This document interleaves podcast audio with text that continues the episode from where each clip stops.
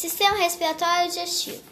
Através do sistema digestório, o alimento entra pela boca, triturando pelos dentes e misturando com a saliva para formar o bolo alimentar, que é engolido e passa pela faringe, esôfago e estômago.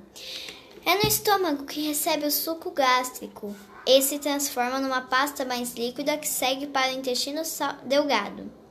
Os nutrientes são absorvidos e chegam no sangue. São, a, são distribuídos para as células e o que não foi digerido vai para o intestino grosso e forma as fezes.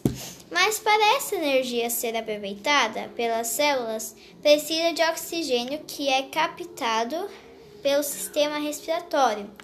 Durante a respiração, o ar entra pelas narinas e chega nas cavidades nasais, faringe, laringe e traqueia, que se ramifica nos brônquios, que, que é ligado ao pulmão. O pulmão é formado por pequenas bolsas chamadas alvéolos, alvéolos. E é lá que acontece a troca gasosa e o sangue libera gás carbônico e é o oxigênio é distribuído para as células.